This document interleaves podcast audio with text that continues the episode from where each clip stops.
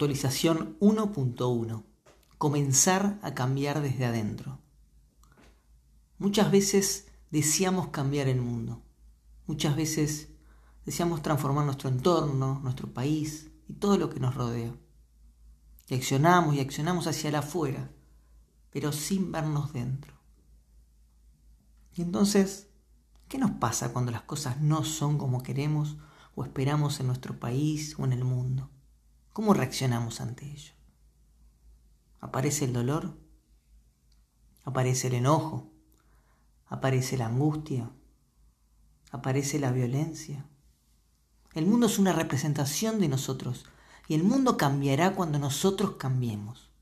Y para cambiar hay que mirarse, hay que observarse, hay que sanarse. Cambia tú y cambiará tu mundo, dijo alguien por ahí. Y Gandhi dijo, una persona que no está en paz consigo mismo será una persona en guerra con el mundo entero. Transfórmate tú y transforma tu mundo y a poco el de todos. Porque sabes qué?